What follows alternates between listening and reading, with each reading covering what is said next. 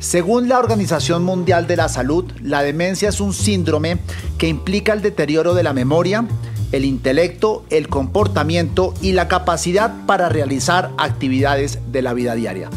Soy Diego Santos, periodista, y les doy la bienvenida a Cuida tu Salud, un podcast de la Fundación Santa Fe de Bogotá, donde abordamos el tema más importante para todos ustedes, la salud.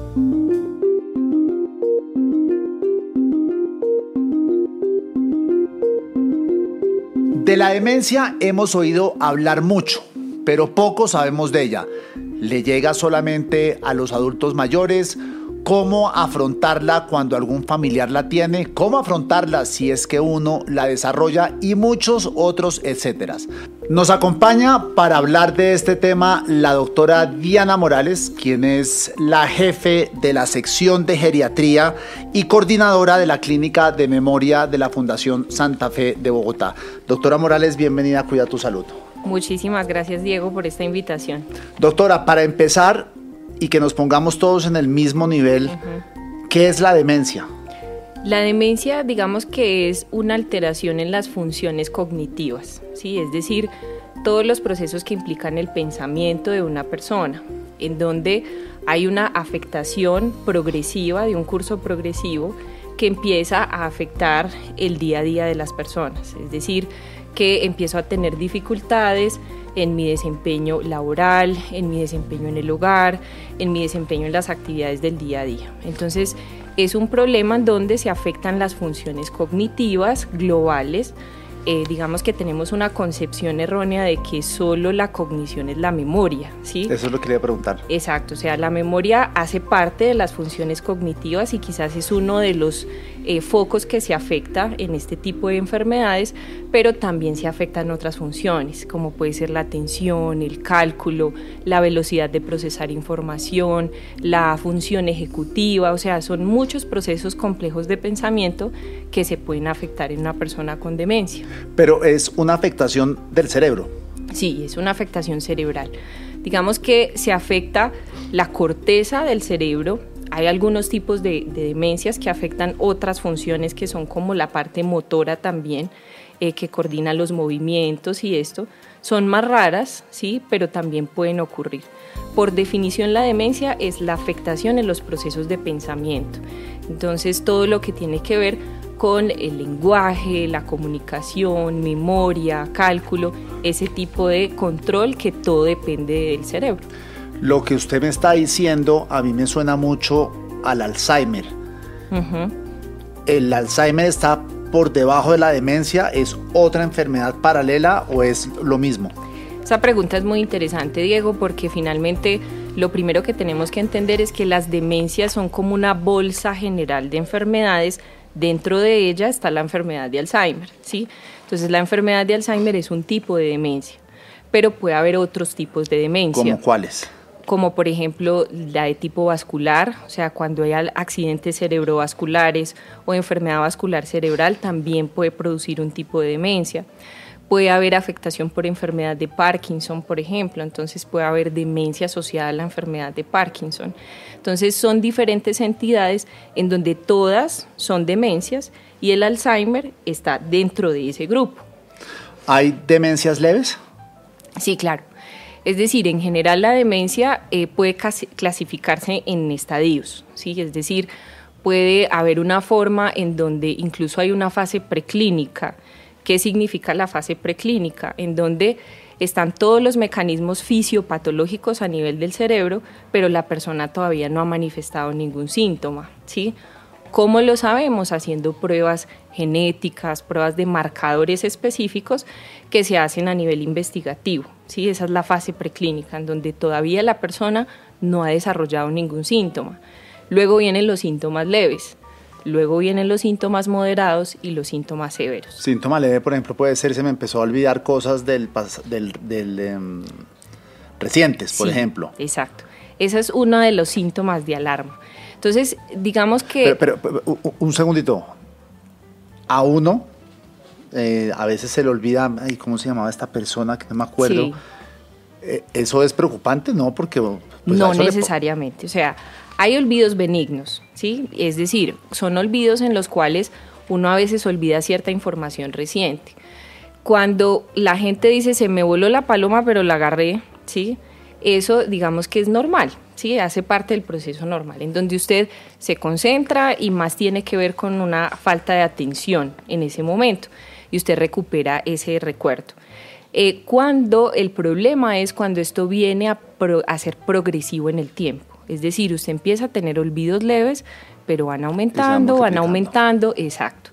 Entonces, esa es la característica de los síndromes demenciales, en donde hay un curso progresivo, o sea, viene el síntoma inicial que puede ser leve, pero la familia sobre todo nota o el entorno familiar en donde está esa persona empieza a decir, yo veo que se le están olvidando mal las cosas, yo veo que esto está progresando. Si nos salimos un poquito del olvido, ¿qué otros síntomas puede presentar una persona que está comenzando a manifestar demencia para no limitarnos solamente al, tema de memoria? Entonces, puede haber, por ejemplo, alteraciones en la concentración. Entonces, por ejemplo, una tarea que yo desarrollaba fácilmente eh, en mi desempeño laboral, un ejemplo, yo soy abogado y llevo ciertos procesos simultáneos y no tengo ningún problema, pero de un momento a otro empiezo a tener dificultades, ¿sí? Y necesito que otras personas me ayuden. Entonces, esa es una afectación de pronto de la función ejecutiva. Eh, el lenguaje, entonces cuando empieza a haber, por ejemplo, bloqueos, entonces yo voy a decir algo, pero me bloqueé, se me fue la palabra, no la encontré y me bloqueo en lo que estoy diciendo. O sea, los síndromes demenciales son muy complejos, hay muchísimos. Por eso es que tenemos clínicas especializadas, porque finalmente, digamos que memoria como tal, enfermedad de Alzheimer, que es la más frecuente, la que llamamos nosotros la reina de las demencias, porque es la más frecuente, pero hay muchos otros procesos que no son tan fáciles de identificar. Pero la clave ahí es que empiecen a progresar en el tiempo. Entonces ahí es donde necesitamos una consulta temprana la demencia no se cura, ¿no? No, o sea, realmente eh, digamos que hay situaciones en las cuales se afectan las funciones cognitivas en donde puede haber un potencial de reversibilidad. Me explico, por ejemplo, eh, cuando hay un hipotiroidismo mal controlado en una persona mayor puede generarle fallas en la memoria y si lo controlamos eso puede mejorar. ¿sí? Ya cuando es un síndrome demencial específico, es decir, una demencia vascular, por enfermedad de Parkinson, enfermedad de Alzheimer, degeneración frontotemporal. Ese tipo de entidades son característicamente crónicas, progresivas e irreversibles. ¿sí? Es lo que nosotros llamamos neurodegeneración. Es decir, que las neuronas se van progresivamente alterando, degenerando y van haciendo que la persona vaya perdiendo facultades en el tiempo.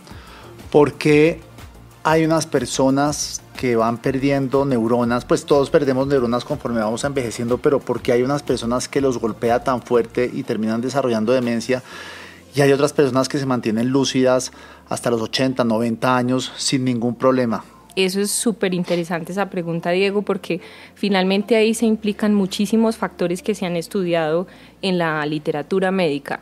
Uno de ellos, por ejemplo, es la parte genética. ¿sí? Hay una vulnerabilidad genética que tenemos ciertos grupos de, seres humanos. Entonces hay genes específicos en donde hay susceptibilidad para sufrir este tipo de enfermedades. ¿sí? Ya tenemos reconocidos un grupo de genes, por ejemplo, que se asocian a la enfermedad de Alzheimer. Pero ahí ante eso no hay nada que hacer. Exacto. Eso sí, tú naciste con eso. Exactamente. Y es como una varita que dice a ti te va a tocar y no hay nada que hacer. Pero digamos que la ciencia en este momento eh, ha tenido el avance en el sentido eh, relacionado con que esa parte genética yo sí la puedo manejar. Es decir, nosotros hay una teoría que se llama el prendido y apagado de genes. Entonces, hay genes que nosotros los podemos mantener dormidos, ¿sí? como los genes asociados a la enfermedad de Alzheimer. ¿Cómo lo hacemos? Desde que nacemos, llevando estilos de vida saludables. Entonces, es involucrándonos con tareas ocupacionales de alto nivel, un desarrollo intelectual activo, alto, eh, desarrollando bilingüismo, eh, involucrándose en actividades sociales, desarrollar hobbies, o sea, todo lo que tiene que ver con la reserva cognitiva, que es lo que llamamos nosotros, es un factor protector. Para que este tipo de genes se mantengan apagados por lo menos por muchísimos años y que si se van a prender se prendan ya por ahí a los 90 años, después de los 85 años, ¿sí? Pero, por, por, ejemplo, cuando hablamos de demencia, se me viene a mí a la cabeza el caso de Gabriel García Márquez, pues una persona que tenía el, el, cerebro permanentemente ocupado, un tipo brillante, sí. y sin embargo terminó desarrollando demencia y no a una edad muy tardía, como a los sesenta y pico. Es que, es, es que le, hay, hay, hay, hay cosas que son... Sí, muy difíciles de manejar. Entonces, probablemente la susceptibilidad genética ahí es muy fuerte, Fuerte. ¿sí? Y juegan otro rol, otros factores, que son, por ejemplo, la actividad física, la alimentación. Ahorita hay un boom grandísimo eh, de publicaciones en la literatura actuales sobre la dieta y la prevención en neurodegeneración. Entonces hay ciertos tipos de alimentación que nos pueden ayudar de forma preventiva a eh, retardar el inicio de este tipo de enfermedades o evitar una progresión, pues digamos, tan eh, estrepitosa del deterioro si se presenta. ¿Por qué se asocia tanto? Y creo que usted ya me dio la respuesta, pero solo para estar seguro, uno cuando piensa en demencia piensa en gente, en adultos mayores, uh -huh. en ancianos. ¿Es la demencia sobre todo un tema de la vejez? Sí, Diego. O sea, es una de las enfermedades ligadas al envejecimiento como la osteoporosis, por ejemplo, que también es una enfermedad ligada al envejecimiento. La osteoporosis es la debilidad de los huesos, De los ¿no? huesos, exacto. Entonces, sin embargo, hay algunos porcentajes muy bajos en donde hay manifestaciones de demencia en etapa presenil. Que esos son casos excepcionales. Es, exacto, son casos esporádicos, son casos excepcionales. Y que supongo que tienen una alta carga genética exacto, de por medio. asociada, sí. Entonces, finalmente lo que se dice es que en el mundo, por ejemplo, lo que se espera para el 2030 más o menos es que tengamos unos 70 millones de personas con demencia, ¿sí? Entonces, si usted lo ve desde esa perspectiva, piensa, bueno, esto es un problema de salud pública, ¿sí? De salud pública no solo local, sino a nivel mundial. Yo tengo un tema y es que cuando uno piensa en la demencia, piensa en la locura, piensa en, en o sea, uno lo ata de una manera eh, muy negativa. Sí. Eh, y, y, lo ata con, con, con, con una persona peligrosa. Sí. Eh, no necesariamente es así, ¿no? No necesariamente. Digamos que desde el punto de vista científico eh, hemos tratado de, mmm, digamos, no utilizar tanto el término de demencia por lo peyorativo que es. ¿sí? Entonces, eh, ahorita digamos que las publicaciones hablan de trastorno neurocognitivo, ¿sí? de alteración neurocognitiva mayor, que son las demencias, eh, y que finalmente digamos que la demencia viene de una raíz latina en donde dice pérdida de la mente. Entonces finalmente en épocas pasadas también se utilizaba para las personas que tenían otras patologías mentales, ¿sí? pero ya sabemos que ahorita es, el término es específico para estas enfermedades claro, porque, que son neurodegenerativas. Uno, uno, uno, uno, que no está metido en este campo piensa de mente psicópata, es lo, lo, lo asocia no. lo uno con lo otro. Y no tiene nada que, nada ver. que ver. Exacto. Ya entremos un poquito más al tema personal y es cómo asume una persona que le diagnostican demencia o, cómo se maneja ese tema con, esa persona. Es bien complejo, Diego, porque finalmente una de las manifestaciones de inicio de la enfermedad es, un ter, es el término que nosotros llamamos anosognosia. La anosognosia significa la incapacidad de identificar que yo tengo un problema. ¿Sí? Entonces muchas veces nos pasa a nosotros que quienes llevan a los pacientes a la consulta son los familiares preocupados. Pero usted le pregunta al paciente y dice, bueno, ¿usted cómo está? Perfecto. ¿Se le olvidan las cosas? No, a mí no me, se me olvida nada. Y usted interroga al familiar y tiene mil quejas de olvidos, ¿sí? Entonces, a veces es difícil y muchas veces lo que tratamos de hacer nosotros es... Pero eso, eso lo hacen, eh, eso lo hacen porque la enfermedad les hace hacer eso Sí. o, o- o porque están en estado de negación y no quieren admitirlo. No, es, se ha interpretado también como un mecanismo de defensa. O sea, dentro de las fases iniciales que ocurren de la enfermedad, por ejemplo, hay una tendencia al aislamiento, ¿sí? al aislamiento social, precisamente porque la misma persona de forma inconsciente trata de aislarse para evitar hacer evidente el problema que tiene. ¿sí? Ya en una progresión un poquito mayor es lo que le digo, es decir, que ellos no reconocen que esto es un problema y es una enfermedad. Entonces, la aproximación que hacemos nosotros inicialmente cuando se hace un diagnóstico de demencia, eh, por ejemplo, una enfermedad de Alzheimer, es abordar a la familia, ¿sí? Porque finalmente es muy importante que el entorno social en donde esté esa persona conozca lo que está pasando para protegerlo, porque son personas muy vulnerables. A la persona como tal, al paciente, nosotros lo que hacemos dependiendo del perfil de cómo veamos cómo puede reaccionar, si va a ser una reacción emocional muy fuerte, no le damos el título como tal de demencia, sino decimos, vea, usted tiene un problema en la memoria, necesitamos trabajar con medicamentos, hay que hacer terapia, hay que hacer una cantidad de factores. Me pasa mucho que los pacientes me preguntan, doctora, yo tengo una enfermedad de Alzheimer y finalmente la persona en su eh, autonomía como tal tiene derecho a saberlo, ¿cómo a no saberlo? ¿Sí? Porque muchas veces los pacientes me dicen, no, mire, yo no quiero saber qué es lo que tengo, ¿sí? dígale a mis hijos y dígale a mi familia, pero yo no quiero saber. Eso es respetable, ¿sí? Como también es respetable que esta persona me pregunte a mí, me diga, yo tengo un Alzheimer, dígame porque yo necesito organizar mis cosas. Pero en el caso, por ejemplo, de personas que no tienen familia, entonces ahí... Ahí el Estado interviene, o ustedes se tienen que poner en contacto con el Estado, ¿cómo eh, funciona? ¿La persona que sufre de demencia sufre? Esa es una pregunta que tengo porque conozco casos donde siempre la pregunta es, no, los, que están sufriendo realmente es la familia que ve a su ser querido en ese estado, pero hay un sufrimiento mental o físico de la persona que padece ya un estado avanzado de demencia.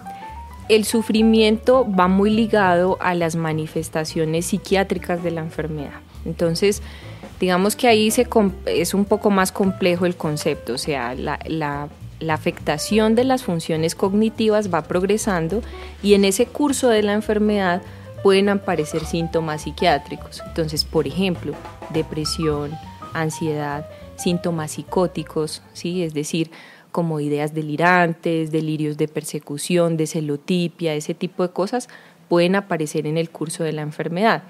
Cuando aparecen estos síntomas sí puede haber sufrimiento de la persona, ¿sí?